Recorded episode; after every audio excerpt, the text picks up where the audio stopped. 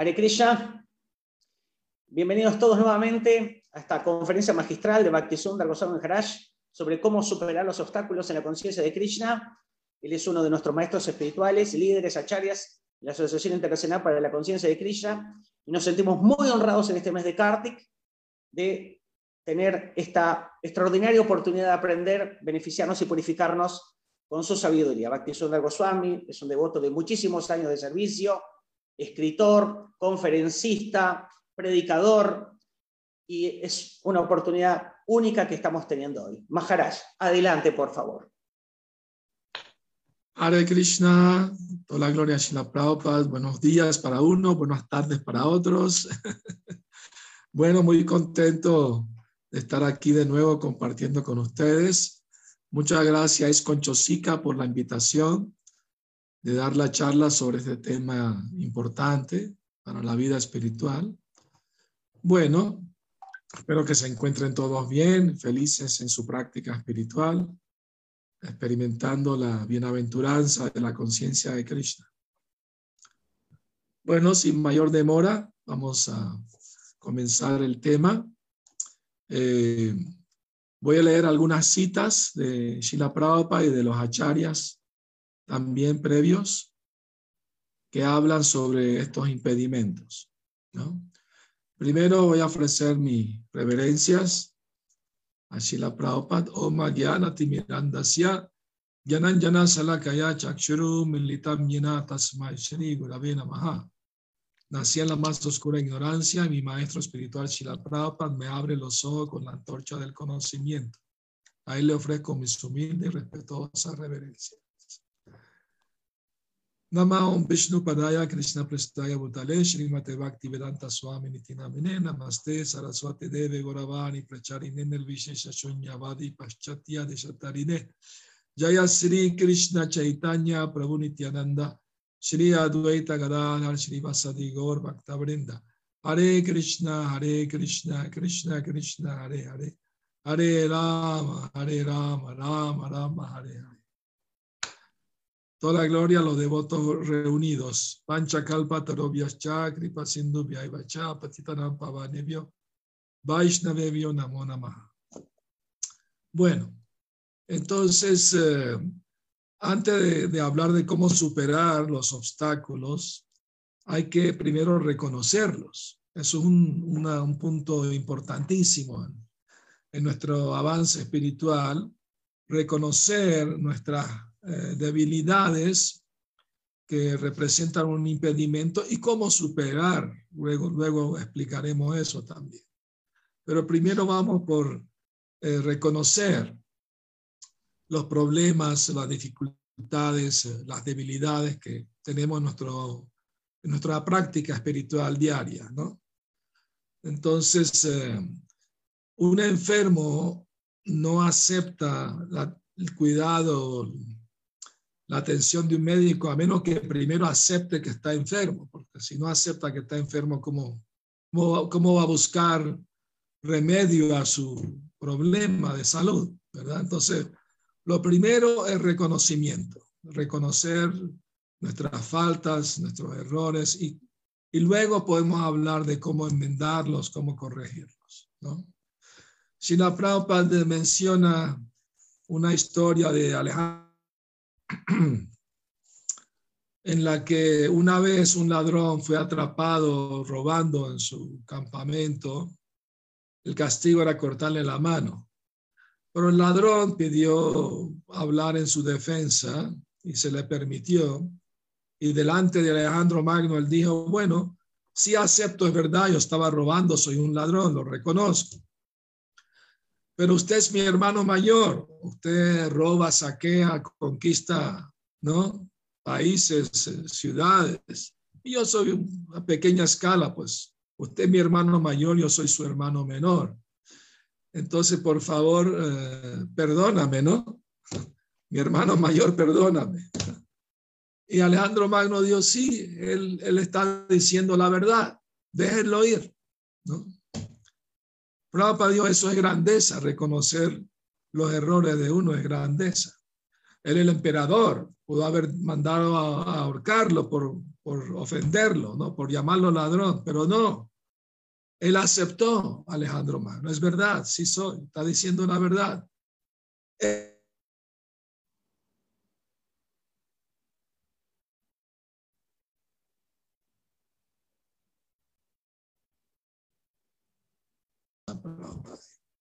Casi siempre que alguien nos dice de un error, tratamos de defendernos y decir que no es verdad, pero muy importante reconocer eso, ¿no?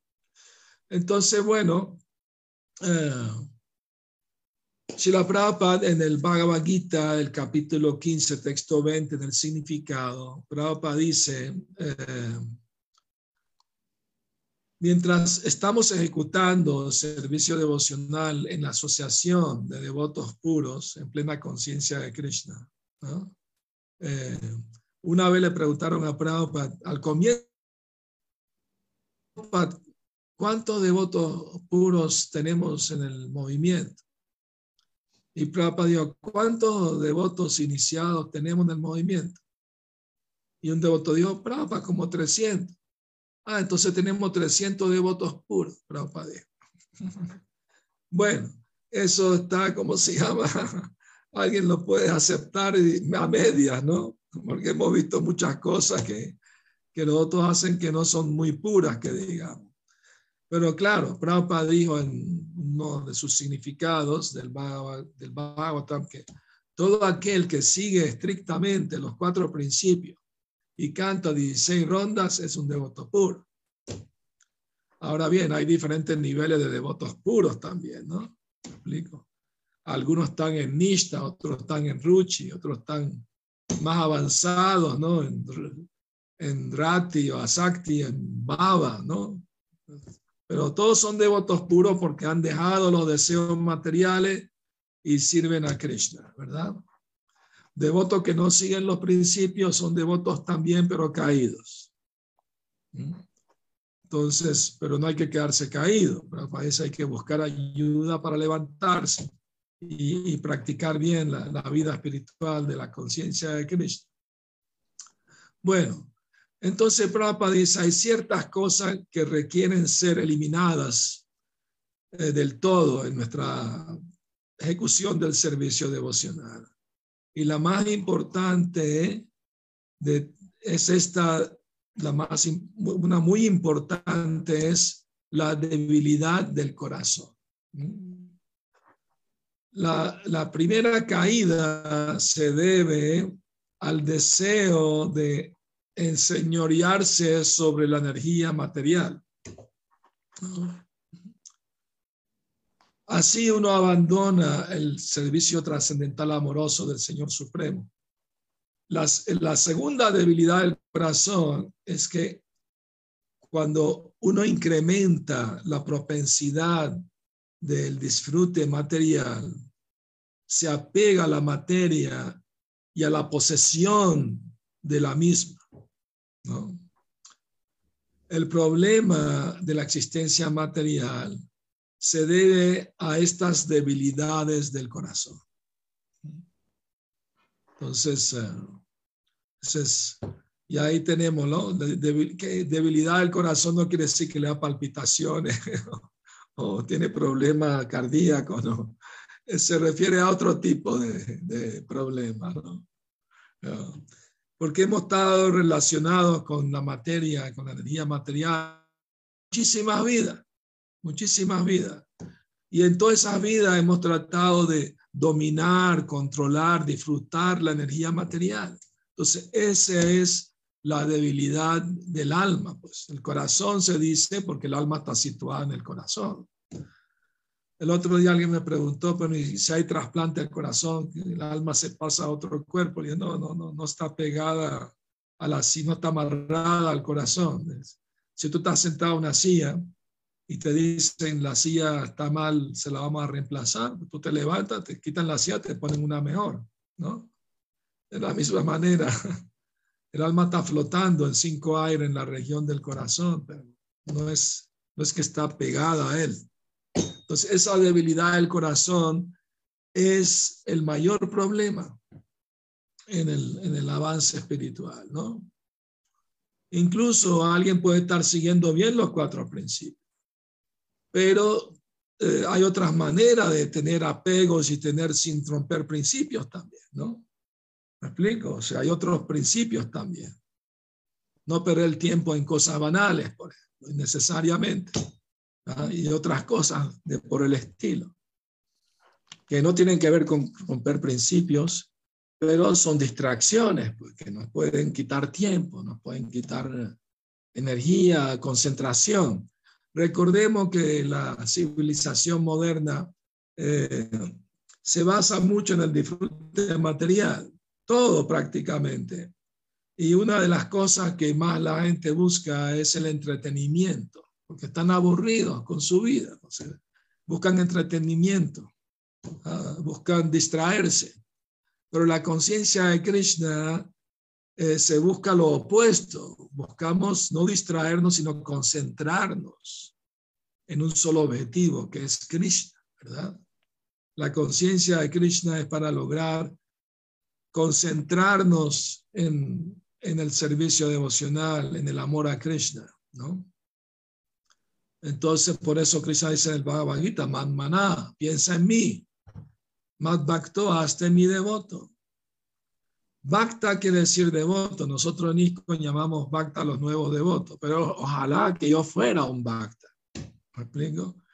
Bhakta no quiere decir alguien nuevo. Prabhupada le puso eh, eso para animarlos, obviamente, a los nuevos.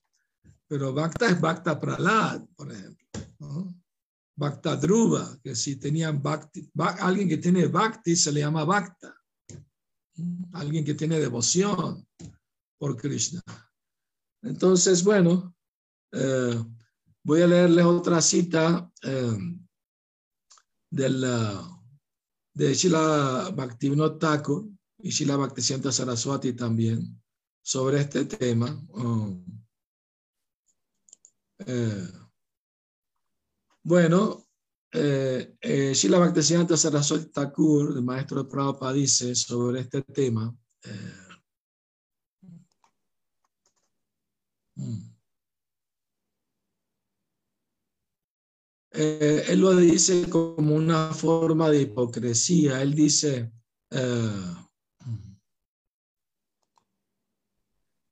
voy a nutrir la cobra negra de de mis propensidades pecaminosas por alimentarla con, con leche y bananas, ¿no?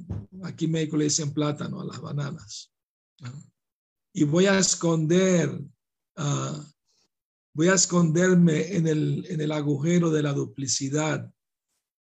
No dejaré que la gente sepa de mis actividades pecaminosas. Más bien, eh,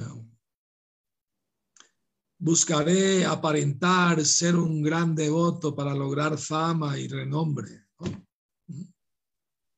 Estas mentalidades no son solamente debilidades del corazón, sino un tipo muy peligroso de duplicidad. La gente que sufre de esto nunca podrá encontrar beneficio en su vida. Aquellos que obstruyen su propio camino auspicioso, ¿no? Eh, no podrán lograr bienestar espiritual. Uno puede gradualmente lograr todo lo auspicioso en su vida por relacionarse sinceramente con devotos y sumisamente escuchar los temas espirituales de sus labios. Si uno solamente hace un show, ¿ah? de la devoción, entonces internamente uno mantiene su mentalidad mundana, no tiene, ¿no? Uno no tiene pues, posibilidad de mejorar. Eso es muy importante.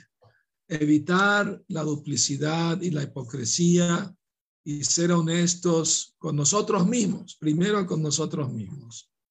Y no aparentar ser algo que no somos. Alguien quiere aparentar que es un devoto avanzado cuando en realidad eh, está apegado a actividades pecaminosas, ¿no? Eso es hay que evitarlo. Eso, eso, eso, eso no es solamente debilidad del corazón, sino un tipo muy peligroso de duplicidad. Entonces eso hay que evitarlo a toda costa. Eso es más peligroso todavía. Y Bhaktivinoda Thakur en su Vayan Rahasya dice, la entidad viviente que está traída a Maya mm, se le atribuye cuatro tipos de anartas, o sea, cuatro tipos de impedimentos, obstáculos. Hridaya Daurbalya, debilidad del corazón. Aparada, todo tipo de ofensas. Asat Trishna, deseos materiales. Y Tatua Vibrama, ilusión acerca del conocimiento espiritual, o sea, ignorancia del conocimiento espiritual. Mm. Eh, y estos anartas eh, nos llevan al enredo material y a, las miserias, a la miseria. Si queremos librarnos de la miseria, minorar nuestro sufrimiento, ya el hecho de tener un cuerpo material es suficiente problema. ¿Por qué agravarlo con actividades dañinas, ¿no? actividades pecaminosas? Todos los problemas que hemos visto en el movimiento prácticamente, principalmente, se deben a que los devotos no fallan en seguir los principios. Y si son líderes en el movimiento, pues causan mucho más daño a ellos mismos y a otros también. Entonces, es muy importante saber la causa de los problemas para luego saber cómo enfrentarla, cómo, cómo superarlas. Ah. entonces, eh, el tatua vibrama, o sea, la ilusión o la ignorancia sobre el conocimiento espiritual, se puede también eh, dividir. Eh, primero, la, ilusión acerca de la propia identidad de uno. Luego, para tatua brahma, ilusión acerca de la suprema personalidad de Dios. Sadhya Sadhana Brahma, ilusión acerca del proceso de sadhana y prema bhakti. Y Virodi Vishaya Brahma, ilusión en relación a los temas desfavorables a la conciencia de Krishna. Estos son los cuatro tipos de ilusión que se encuentran en, el, en las almas condicionadas. Entonces ya saben, ¿no? Eh, primero, ilusión sobre la identidad de uno, sobre la suprema personalidad de Dios, sobre el proceso mismo de sadhana y prema bhakti, y ilusión en relación a las cosas que son desfavorables ¿no? a la conciencia de Cristo. Entonces, estos son, estos cuatro defectos se encuentran de la ilusión, se encuentran en, la, en las almas condicionadas. Entonces, luego podemos detallar más esto, pero ahorita voy a resumir todo. Luego, por supuesto, vamos a tener tiempo para conversar también. Y en relación a los deseos materiales, eh, eh, desear objetos materiales, desear eh, los planetas celestiales, tener, ir a los planetas celestiales, ¿no? disfrutar en esos lugares. Con ansia de criticar ni nada, pero los musulmanes, por ejemplo, ellos tienen la esperanza de que si se mueren, ¿no? Como buenos musulmanes van a ir al cielo y van a disfrutar de 72 vírgenes, ¿no? Entonces, esa es como una meta para de ellos, los planetas celestiales. entonces, eso es un gran impedimento. ¿no? Eh, el deseo de tener poderes místicos es otro impedimento. Y el deseo de liberarse eh, eh, buscando la liberación impersonal, por supuesto. Son cuatro tipos de deseos materiales. Incluso el de ¿Por qué? Por la simple razón, Shila Prabhupada dijo que la última trampa de Maya es, querer volverse uno mismo Dios, uno con Dios, ser uno, uno en todo aspecto. Somos uno, pero a la vez diferentes. Somos uno porque somos espirituales, somos alma espiritual. Y Krishna es el alma espiritual suprema. Entonces, el alma pequeña nunca se puede volver el alma suprema. Esa es la más grande ilusión, la más grande trampa de Maya. ¿no? Entonces, eh, se considera un deseo material también. Luego, ofensas hacia el santo nombre, ofensa hacia la forma del Señor, ofensa hacia los devotos y ofensa hacia otra entidad vivientes. Son los cuatro tipos de ofensas. Luego tenemos, no se me asusten ¿ah? con todo esto que le estoy narrando. Digo, voy a estar, ¿dónde, dónde, nos, ¿dónde nos metimos aquí? ¿no? Tan, es como un laberinto muy difícil perderse y no saber cómo salir de él. Pues estamos como atrapados aquí en este enredo, ¿no? Pero bueno, con la ayuda de los Vaishnava, las escrituras, el maestro espiritual, podemos salir, no, no, no pierdan esperanza, no perdamos fe. Sí se puede con la misericordia de Guru y Krishna, ¿no? Entonces, uh, uh, y personas inteligentes eh, saben que los cuatro tipos de debilidades del corazón son apego a los objetos que no están relacionados con Cristo, eh, el, el, deseo de buscar faltas en los demás, envidia y el deseo de ser famoso, de conseguir fama, ¿no? Ahora bien, eh, una vez conversando el señor Chaitanya con Ramananda Roy le preguntó, ¿cuál es la mayor fama en este mundo? Y Sri Chaitanya Mahaprabhu dijo, la mayor fama de este mundo es ser conocido como un devoto puro de Cristo. Esa es verdadera fama. Entonces, si uno quiere ser famoso, eh, debe buscar volverse famoso como un devoto puro de Krishna, que está totalmente rendido, entregado a Krishna, ¿no? como Shila Prabhupada se volvió famoso en todo el mundo por su entrega total y amorosa a Krishna, ¿verdad? Entonces, si queremos fama, debemos buscar esa fama, pero no hipócriticamente aparentar algo que no somos, sino buscar de verdad la pureza, la, la total entrega amorosa a Krishna. Eso es, eso es buen deseo de canalizar la fama. Como una vez un devoto le, dijo, le preguntó a Shila Prabhupada, yo no puedo evitar en mi propio beneficio, ¿qué, qué hago? ¿no? Prabhupada le dijo, entonces piensa en tu verdadero beneficio, ¿no? tu beneficio espiritual, tu avance espiritual. Entonces es muy importante, ¿no? Saber cómo canalizar esa tendencia correctamente en conciencia de Krishna. ¿no? Um, entonces todos estos anartas dan nacimiento a seis enemigos. Kama, Krodha, Lobha, Moha, Mada y Matsarya. La lujuria, la ira, la codicia, la ilusión, el orgullo y la envidia. Estos anartas eh, dan nacimiento eh, a seis olas. Shoka, Moha, Chut, Pipasa, Yara y Mriti. Eso es congoja, ilusión, hambre, sed, vejez y muerte.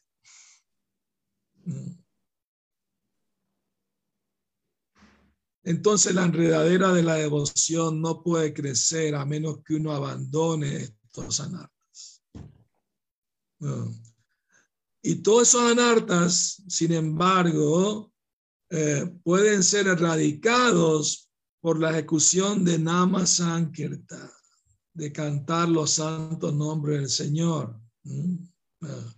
recordemos un verso del Bhagavatam que dice, Apanna samsinitim goram yannama vivashogrinam tata sadio vimuchieta yad viveti swayam bayam. La entidad viviente que están enredadas en complicaciones, el sufrimiento del nacimiento y la muerte pueden ser liberadas inmediatamente, aunque inconscientemente canten los santos nombres de Krishna, los cuales le, le temen incluso el temor personificado. Entonces, esa es la gran dádiva de Sri Chaitanya Mahaprabhu que trajo el santo nombre de Krishna para toda la humanidad y él predijo en cada pueblo y aldea se va a escuchar este santo nombre. Entonces el remedio para erradicar todos esos anartas es cantar constantemente el santo nombre. Prabhupada le dijo una vez a un devoto, Prabhupada, estoy cantando 16 rondas, pero aún así tengo muchos problemas, muchos anartas. Entonces canta 32. ¿No?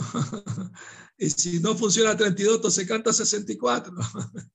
Pero el remedio es cantar el santo nombre, sin distracción, porque la mente se distrae, ese es el mayor, la ofensa más común que todos tenemos.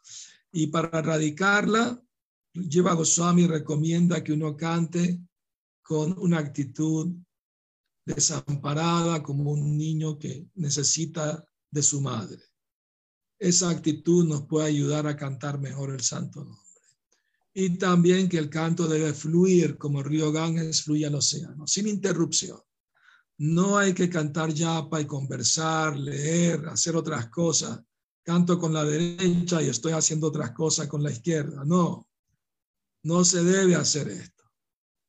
Cantar, hay que respetar el momento, la hora de cantar. Yapa es solo para hacer eso nada más.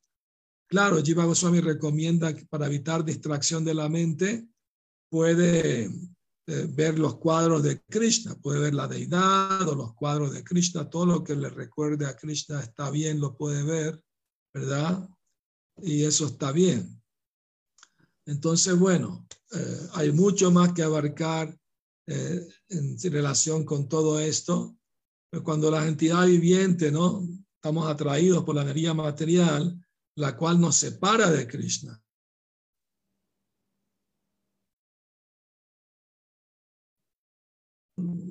Todo tanto tiempo, ¿no? Hace más dos años, todo el mundo con temor al COVID, ¿no? Hasta los mismos devotos entraron en pánico.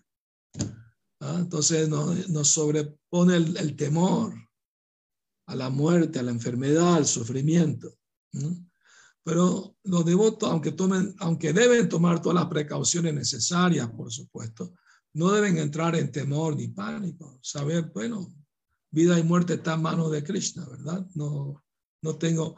Y si viene la muerte, ¿qué? Te, te, te, desapega de todas tus posesiones, de todas tus relaciones del mundo material. ¿Cuál es el problema? ¿Verdad? Tenemos que tener esa actitud preparada, siempre estar preparados cuando nos agarra, ¿no? En Venezuela la muerte le llaman la pelona. El que te quita todo, no te deja nada. Entonces no hay que tenerle miedo a la muerte por la simple razón que es algo inevitable. Si algo es inevitable, ¿por qué lamentarse? Si es inevitable, ¿por qué temerle? mejor hay que buscar las herramientas para saber enfrentar eh, la muerte, pero con conciencia de Krishna, ¿verdad? Con conocimiento de que somos almas eternas, nunca vamos a morir. Entonces, ¿por qué tenemos que tener miedo? Tenemos temor por los apegos materiales, a la familia, a las posesiones, a tantas cosas. Entonces hay que sacudir ese temor, hay que refugiarse en Krishna, hay que refugiarse en el santo nombre de Krishna. Y eso es lo que nos va a ayudar a superar todos esos obstáculos que acabamos de leer, de nombrar. Bueno, gracias a todos por estar aquí atentos. Ahora podemos empezar con eh, comentarios, preguntas, cuando gusten. Perfecto. Paul, a todos aquellos que tengan preguntas acá en Zoom y levanten la mano, les habilitas el micrófono, por favor. Muchas gracias, Paul. También poder leer si hay alguna pregunta por Face también. Sí, por supuesto. Muy bien. Por supuesto. Entonces, Maharaj, comienzo yo con una pregunta eh, las escrituras están llenas de aseveraciones, Nectar, Devoción, Srimad Bhavatam, de promesas maravillosas, de grandes potencias que vienen a través de determinadas prácticas. Si haces esto, consigues lo otro, y sería como una forma que uno podría pensar mentalmente, ok, si hago esto, voy a contrarrestar esto malo que yo hago. ¿No es cierto? Sí. No funciona así. No, no funciona. Por la simple razón que no es algo mecánico el proceso. Es el grado de fe que uno tiene, ¿no? ¿De qué sirve la expiación si después va a ser lo mismo otra vez? Prabhupada critica a los cristianos que se confiesan eh, los pecados el domingo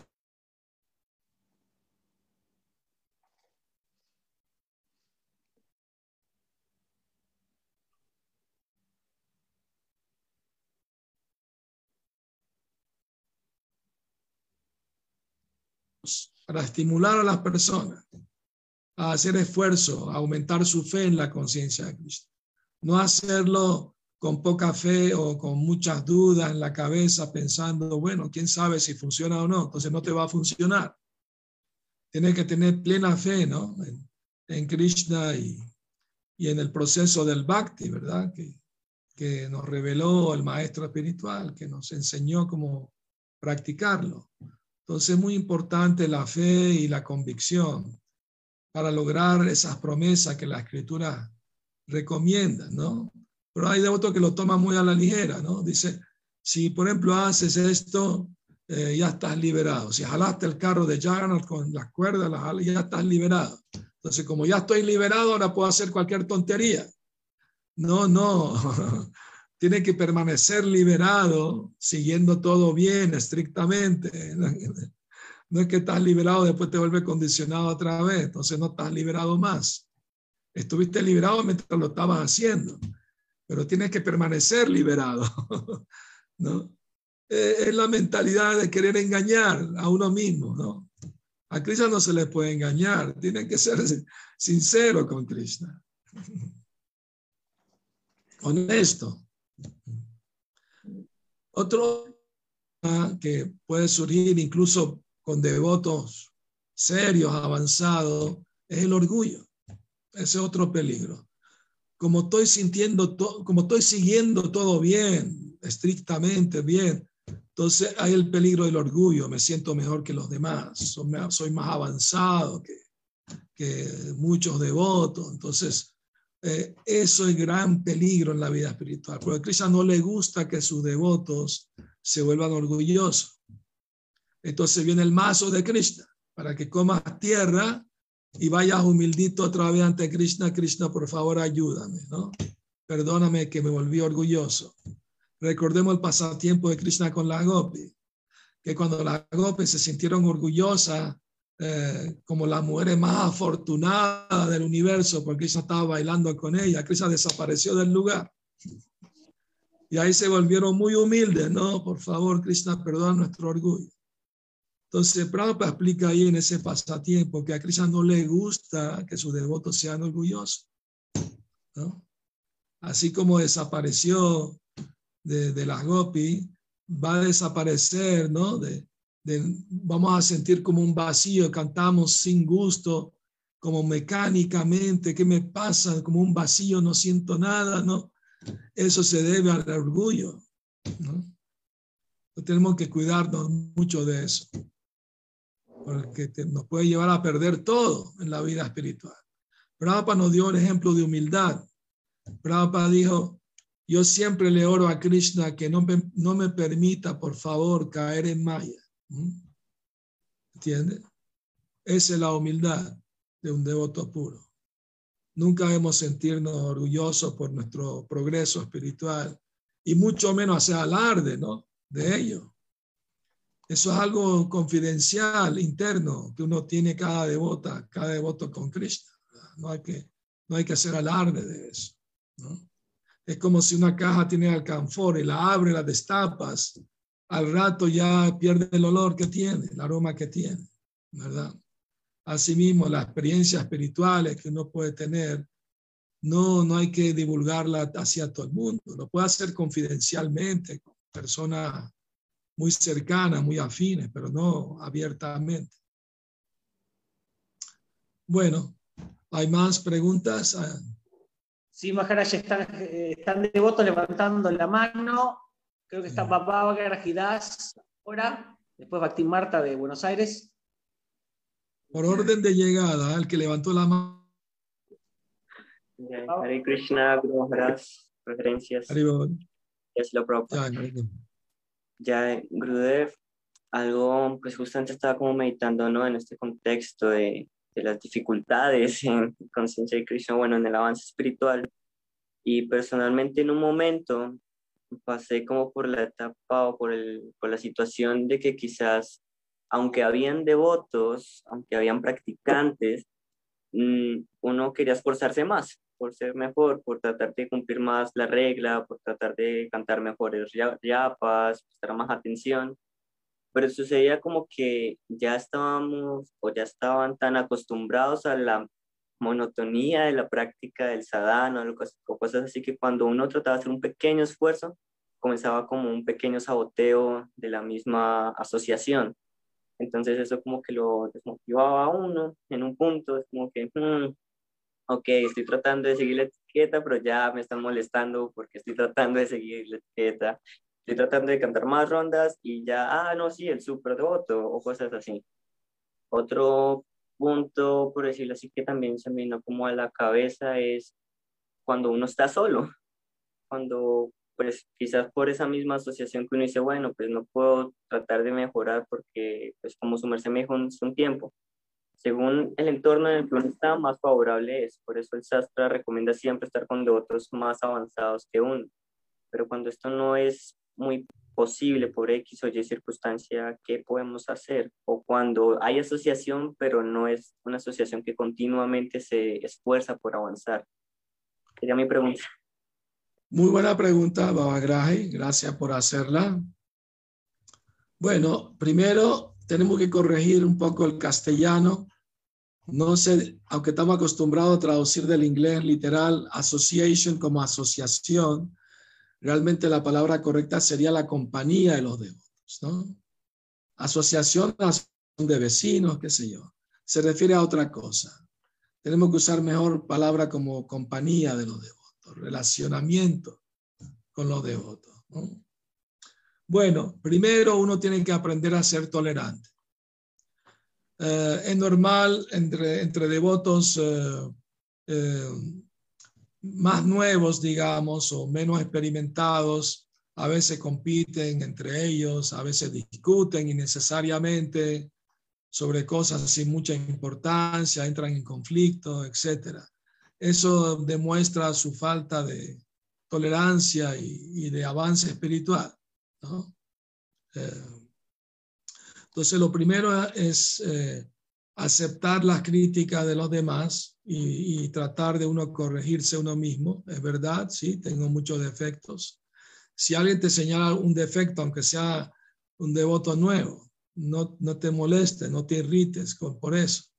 Más bien acepta, es verdad. Gracias por hacerme ver mi error. Y tengo miles de más, pero gracias por hacerme ver por lo menos alguno. ¿no? Estoy agradecido y así evitas conflictos, así te ayuda a desarrollar más humildad y tolerancia. Pero la tendencia es cuando alguien nos señala algún error, tratamos de buscar error en la persona. Yo soy así, pero tú eres así también. Típico de mentalidad de, de devotos neófitos, que siempre tienen que estar peleando, discutiendo. Eh, falta de avance espiritual, esos síntomas de poco avance. Y en cuanto a relacionarse con devotos más avanzados, siempre tenemos los libros de Shila Prabhupada, ¿no? Eh, devoto puro. Por excelencia. Podemos relacionarnos con él leyendo sus libros. La compañía de los devotos no solamente es física. Ahorita mismo nos estamos asociando entre, usé la palabra también, tenemos, nos estamos relacionando por la costumbre, no tantos años usar esa palabra. A veces hay devotas, devotas asociación, compañía, relacionamiento. Bueno, entonces el tema es que uno, una vez un devoto eh, le preguntó le pidió, Prabhupada, por favor, dame tu misericordia. Y Prabhupada le dijo, ya te di mi misericordia, lee mis libros. Entonces queremos tener asociación de devotos puros, avanzados, leamos los libros de la Prabhupada. Tan fácil como eso. El problema es que no queremos leer. ¿ah? No estamos acostumbrados a leer. Estamos mal acostumbrados a tantas cosas. Es muy importante desarrollar eh, el buen hábito de diariamente leer. Pero ¿qué hago si no me gusta leer? Entonces ponga a otro que te lea, ¿no? ¿Entiendes? Escucha las grabaciones, hay devotos que han grabado los libros ¿no? en voz, puede escuchar eso. Y acostúmbrese, lea todos los días unas cuantas páginas, así le va agarrando el gusto a leer más. Muy bien. ¿Otra pregunta? Tenemos a Bactín Marta y una pregunta también en Zoom, por ahora. Marta. Sí, ¿Me escuchan? Hay un ruido allí raro. ¿Acá? Sí.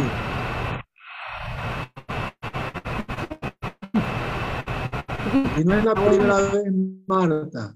Cada vez que, que usa el micrófono sale ese ruido. Tienes que buscar un técnico que te ayude a, corregirlo. Vino un técnico y me dijo que estaba perfecto. Le digo, pero me pasa tal cosa. Pero te escucho bien, pero hay un trasfondo de ruido ahí. Pregunta, por favor.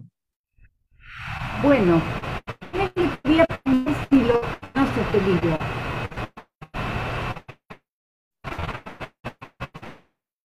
Como si ese libro nuevo que salió muy bueno. Prabhupada y Lambrita, sí. me encantó. Bueno, lo que me quería preguntar era por qué devotos antiguos, que es lo que soy visto por ahora, este, pierden el entusiasmo. ¿A qué se debe? ¿A la distancia con el maestro? ¿A que se enredan en otras cosas? No sé, eso no lo entiendo pregunta, Marta. Gracias. ¿Por qué devotos antiguos en el movimiento pierden el entusiasmo? bueno, eh, bueno, puede haber varios factores, ¿verdad? Como dice muy bien, falta de, de relacionamiento con devotos o fallar con los cuatro principios, con las rondas, puede desmotivar a alguien también aunque lleve tiempo en la práctica el proceso. ¿Y cuál es el remedio para eso? Pues, no, buscar ayuda, buscar ayuda espiritual, buscar eh, relacionarse con devotos que tienen entusiasmo para que se le pegue a uno un poquito, para recuperar de nuevo el entusiasmo. Ir y sentarse frente al cuadro de Krishna, frente a la deidad y cantar santo nombre y pedir ayuda, pedir motivación, porque cuando se pierde el entusiasmo suena la alarma, debe sonar una alarma, ¿no? Debe sonar una alarma, estás en peligro tu vida espiritual, haz algo, ¿entiendes? Porque si uno se deja llevar por el desánimo, Maya lo va a buscar animarse con otras cosas, ¿no? Ese es el peligro, ¿no? Es muy importante reconocer el problema que tengo y buscar ayuda espiritual, buscar mejorar, cómo, llorarle a Krishna, pedirle ayuda, pedir, ¿no? Consejo de los devotos experimentados que nos pueden dar un buen consejo, nos pueden dar la mano para levantarnos. Muy importante. El, el Prabhupada dijo cuando estuvo en Venezuela, Utsahan, entusiasmo, es muy importante. Si se pierde el entusiasmo, se pierde todo, porque no, va a ser todo mecánico, gano, va a ser todo.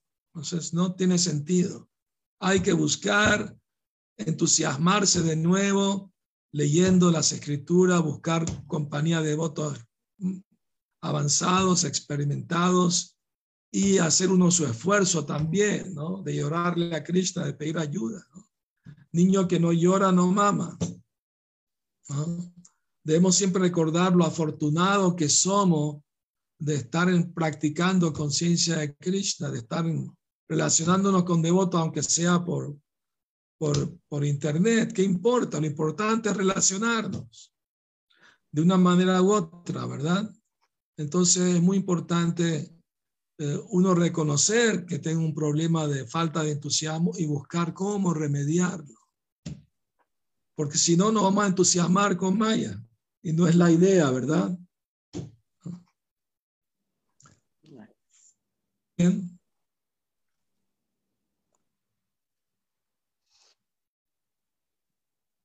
Maharaj. Sí. Tenemos una pregunta por escrito que lleva minutos y tenemos más devotos levantando la mano. La pregunta por escrito de Ambarish de Venezuela. Dice, Hare Krishna Gurudev, por favor reciba mis reverencias. Gurudev, ¿podría describirnos qué sucede con las personas que escuchan el santo nombre por primera vez? Por ejemplo, aquellos que escuchan un Harinam por un breve momento mientras van por la calle. ¿Qué pasa con ellos? O sea, todo lo bueno pasa con ellos, obviamente, ¿no? Em, obviamente que reciben un beneficio espiritual por escuchar el santo nombre de Krishna, ¿no? Obviamente, es, muy bueno, para eso se llama Agyata Sukriti, sin ellos saber de qué se trata o qué significa, hacen una actividad piadosa, que es escuchar el santo nombre. Pero eso no es suficiente, obviamente, o sea, con eso no vas a regresar al mundo espiritual, pero algún mérito espiritual recibe, obviamente, ¿no? La próxima vida escuchará más de Hare Krishna.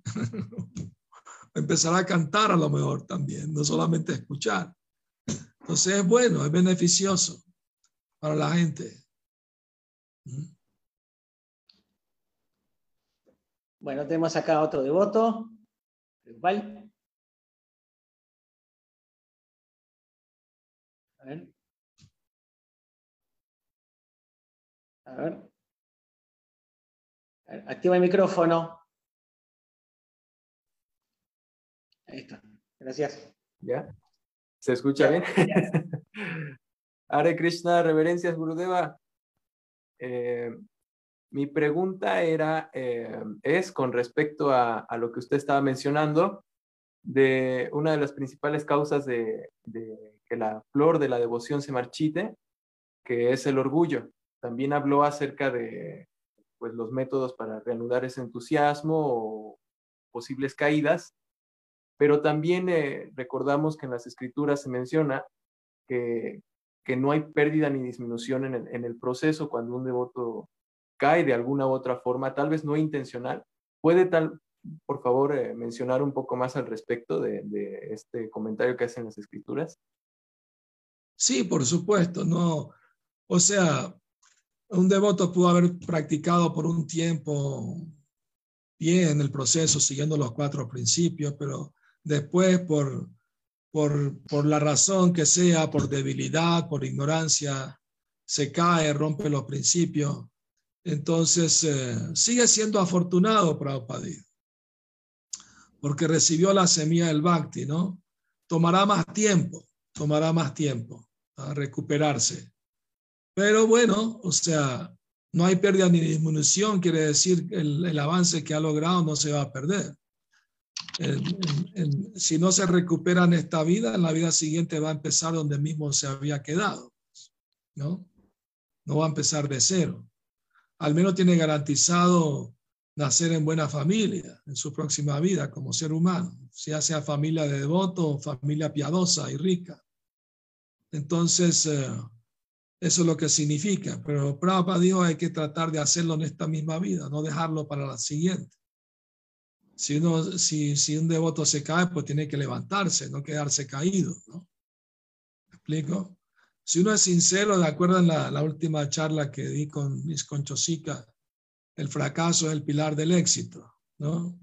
Quiere decir que en el mismo suelo donde uno cayó, uno se apoya para levantarse. Uno aprende de sus errores para enmendarlos, para corregirlos y no repetirlos, ¿no? Porque si no, ¿qué significa caída accidental y caída planeada? ¿no? Hay una diferencia, hay una gran diferencia. ¿no? Accidental quiere decir que no, no estaba pensando en, eh, en hacer nada malo. Y simplemente, eh, por ejemplo, para el ejemplo, alguien camina por la calle y, y un devoto se, encuentra con un amigo y el amigo lo invita a fumar, le da un cigarrillo. El devoto inconscientemente, pues como fumaba antes de ser devoto, agarra el cigarro, lo prende. Pero al rato se da cuenta que estoy haciendo, esto está mal, lo tira. ¿no? O sea, no planeó ir a comprar una cajetilla para fumar, no, simplemente le sucedió accidentalmente. Eso se refiere.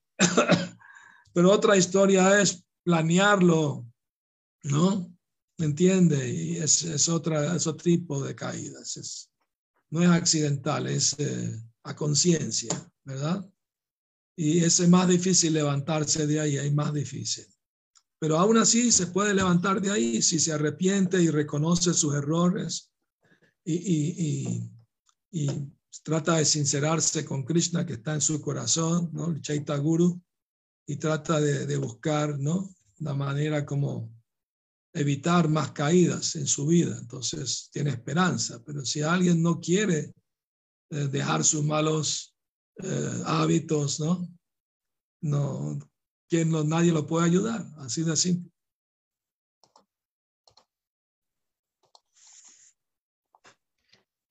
Muchas gracias. Majarás, tenemos más preguntas, por suerte, eso es bueno. Eh, pregunta Raúl Correa, ¿a quiénes se les puede predicar la conciencia de Krishna? ¿Hay algún límite? ¿Aquellos asesinos de Bangladesh también podrían ser objeto de prédica? ¿Hasta qué punto el devoto debe arriesgarse a predicar a personas con mentalidad fanática y peligrosa? Mil gracias. Obviamente que, o sea, fíjense el peligro de predicar a gente que, que no, no tiene interés en, en escuchar el mensaje espiritual. Se corre un riesgo, un peligro. Prabhupada, el ejemplo de Jesucristo, trató de predicar a gente, ¿no? que, y, en vez de agradecerlo, lo quisieron matar. ¿no? ¿Me explico? Entonces, ese es el peligro de, de predicar en lugares peligrosos, ¿no? Como países musulmanes netamente. Eh, ese es un, riesgo, un, un, gran peligro, ¿no? ¿Me explico? Entonces, eh, obviamente que, que debemos llamar uh, la atención sobre esos peligros del, fanatismo y, y la violencia, ¿no? A, las minorías religiosas por falta de tolerancia, falta de comprensión espiritual. La religión debe enseñar amor a los demás, no, no violencia y odio hacia los demás. Entonces quiere decir que esas personas no entendieron ni siquiera su propia religión. Así básicamente, no entendieron que Dios es uno solo y que todos somos hijos de Dios, aunque lo adore de diferente manera, pero se refiere al mismo Dios. Entonces, eh, sí es lamentable que los devotos tengan que sufrir por la ignorancia de personas fanáticas, religiosas, ¿no? Y debemos orar a Krishna para que proteja a esos devotos de más peligros y buscar la manera de, cómo apoyarlos, cómo ayudarlos en, todo lo que más se pueda, ¿verdad? Pero hay personas que no se le debe predicar porque Prabhupada dijo, dos, dos tipos de personas no, no, hay, que, hay que evitarlos, los ateos y los que son envidiosos, ¿no? O sea, el Madhya Madhikari, ¿no? El devoto de etapa intermedia, él predica a los inocentes, a los ignorantes, eh, se, hace amistad con los devotos, eh, quiere desarrollar su amor por Krishna, pero evita los ateos y los envidiosos. Entonces, esa es la respuesta. Maravilloso, maravilloso. Otra pregunta más, Maharaj. Rodrigo Arjuna se llama. Dice, llevo 20 años aproximadamente cantando rondas y creo que aún no logro la concentración de vida. ¿A qué se puede relacionar esa falta de llegar a una concentración más intensa? Bueno, tiene que seguirlo intentando, obviamente, ¿no? Una vez un devoto le preguntó a Prabhupada, Prabhupada, cuando canto ronda, la mente, ¿no? Prabhupada, ¿qué tiene que ver la mente? tú estás cantando, tú cantas, no le hagas caso a la mente. ¿Entiendes? Entonces es el problema. Todavía nos identificamos con la mente, no solo con el cuerpo, sino con la mente también. Entonces, ese es el problema. Saber quién está cantando. Yo estoy cantando, pero ¿quién eres tú? Tú eres un alma espiritual, eterno sirviente de Cristo. Tú estás cantando. Entonces, si tú como alma estás cantando, ¿por qué le tienes que prestar atención a la mente? Si tú no eres la mente. ¿no? Si no va a terminar en lamentación. Si le hace caso a la mente, termina en lamentación. O termina demente, como dice. Entonces hay que buscar salir del ciclo vicioso, del círculo de la mente. ¿No? ¿Ah? Porque cantamos sin sentimiento, ese es el problema, por eso nos agarra la mente. Tiene que cantar con sentimiento, buscando refugio del santo nombre, buscando la misericordia de Krishna. Antes de cantar, uno debe orar, mi, eh, mi querido Señor Krishna, voy a cantar tu santo nombre, ayúdame a cantar mejor para complacerte, ¿no? Ayúdame a superar las distracciones de la mente. Uno tiene que ir con una actitud humilde, implorar ayuda, misericordia. Todos los días uno tiene que estar con esa mentalidad de, desamparo para buscar refugio y buscar ayuda de Cristo. Si no, no hay forma de hacerlo. ¿Me explico?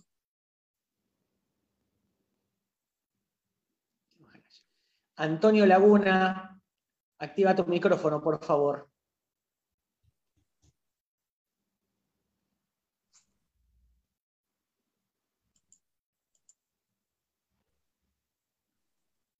Hare Krishna. Hare Krishna. Mis reverencias, Maharaj. Mire, tengo dos preguntas muy cortitas. Una es, eh, ¿cuál es el término medio, digamos? Porque se, se dice que si una persona canta una sola vez un Mahamantra, como lo dijo Prabhupada, pues tiene asegurado llegar al mundo espiritual. Y ah, por el otro lado se pone... si lo canta puramente, quiere decir, obviamente. ¿no? ¿Perdón? Si lo canta puramente, sin ofensa. Eh, por el otro extremo se pone que pues el Mahamantra se debe cantar con toda atención, sin ofensas, sin distracciones, etc. O sea, son dos extremos. ¿Cuál sería el término medio? No hay término medio. O cantas puramente o no cantas puramente. O sea, el sentido ni tibio se aborrece, o frío o caliente, ¿no? La entrega a Krishna, aunque es gradual, tiene que ser progresiva hasta llegar a la total entrega. Lo mismo pasa con el santo nombre. Tenemos que entregarnos a cantar el santo nombre, evitando las ofensas. Y la ofensa más común es cantar distraídamente, ¿no? Entonces, eh, Cantar puramente el santo nombre, aunque sea una vez, sí te va a liberar del mundo material. Pero esa no es la meta del cantar el Mahamantra, liberarte del mundo material. Hay tres etapas en el canto del santo nombre. Nama parada, nama basa y Shudhanam. Nama parada, canto con ofensa. Si uno canta Hare Krishna cometiendo ofensa, los deseos materiales se le pueden cumplir, satisfacer. Si canta Namabasa, Namabasa, Basa quiere decir, eh, Abasa quiere decir la sombra del santo nombre, casi sin ofensa. Puede lograr la liberación, pero ese tampoco es la meta de cantar a Cristo. Y pero cantar Chudhanam, cantar puramente el santo nombre, ese sí te va a llevar a desarrollar amor por Dios, amor por Krishna, Krishna Prema. Esa es la meta de cantar el santo nombre de Cristo. ¿no? no la liberación del mundo material, ir a Vaikunta, esa no es la meta de cantar. La meta es cantar puramente para desarrollar amor puro por Krishna, complaciendo a Krishna. Muchas gracias. Y la segunda es, eh, si uno está en la mitad de una obra o sea, en una obra que se refiere al tema de Krishna, entonces le viene y viene, puede venir el temor a la muerte y decir, pues, yo no quiero morir porque quiero terminar esta obra. ¿Ese es un, temor real o es un temor artificial o es un, o es un temor tonto, digamos? Sí, obviamente que todo está a manos de Krishna. Y cuando Krishna dice, te llegó la hora, te llegó la hora, pues, ¿no? Y Mare Krishna Rake que, Rake Krishna Mare que. Es un dicho bengalí que dice, eh, si no es tu tiempo de morir, nadie te puede hacer daño. Mare Krishna Rake que, si Krishna te protege, ¿quién te puede dañar? Nadie.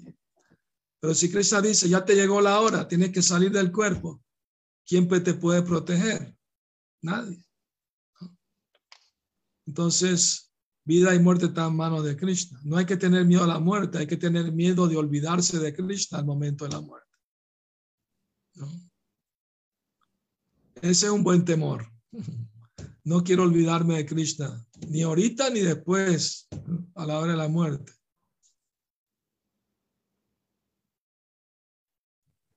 Muchísimas gracias. Pregunta Roberto Castillo. ¿En qué medida se puede evitar al Swami ateo? ¿En qué medida se puede evitar? Al Swami ateo, es lo que acaba de escribir.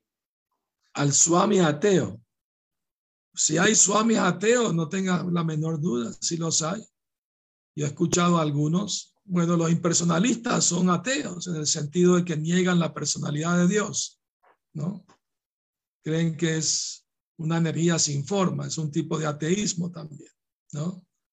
¿Cómo evitarlos? Bueno, revítelos, no los escuche, no se relacione con ellos, ¿no? Ignórelos. Esa es la forma de evitarlos.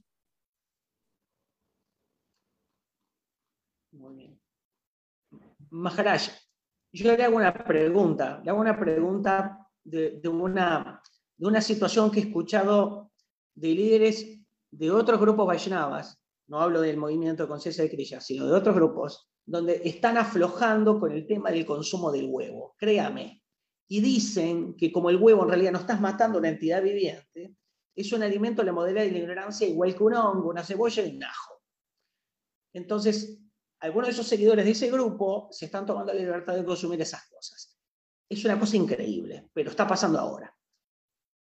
Me entero, me entero. Después le puedo dar el nombre, después le voy a decir el nombre de qué grupo es, después se lo digo a Bueno, está bien, está bien. Para mí que son pseudo devotos, ¿no? Alguien que busca la manera como romper principio, buscando no la vuelta, ¿no? Buscando la, buscando la manera. Eso quiere decir que, pobrecitos, ¿no? Están en ignorancia. Eh, porque, porque de un huevo puede nacer un pollito, ¿no? Una entidad viviente. Está colaborando con, con matar un, ¿no? una entidad viviente. Y algunos argumentan, bueno, ¿qué tal si el huevo no fue, eh, ¿cómo se llama? No fue pisado por el gallo. Bueno, o sea, y, la respuesta es, cuando no, no es pisado por el gallo, o sea, la, la, gallina suelta el huevo sin la ayuda del gallo, es la menstruación de la gallina. ¿Mm? Si quiere comer algo tan nauseabundo, pues buen provecho.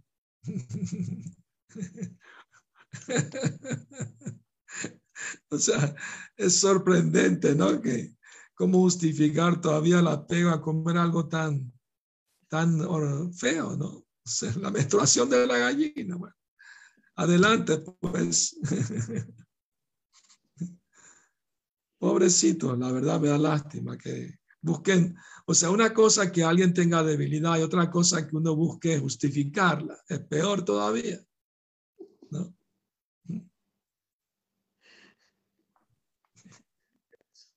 Un poco fuerte, pero es la verdad, pues, ¿qué puedo decir?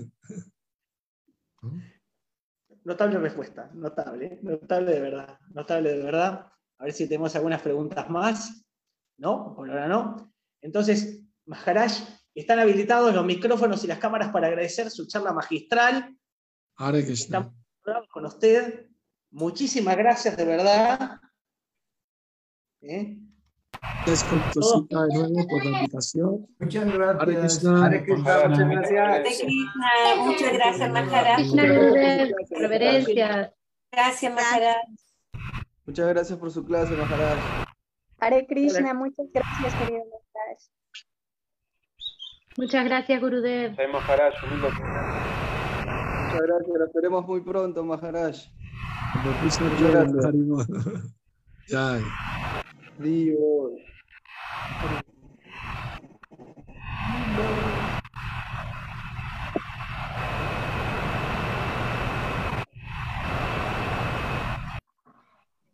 Hare Krishna. Vamos a hacer Hare Krishna. Feliz Kartik. Hare Krishna. Hare Krishna. Prabhu, y reverencias. Haribol. Mucho éxito. Nos vemos.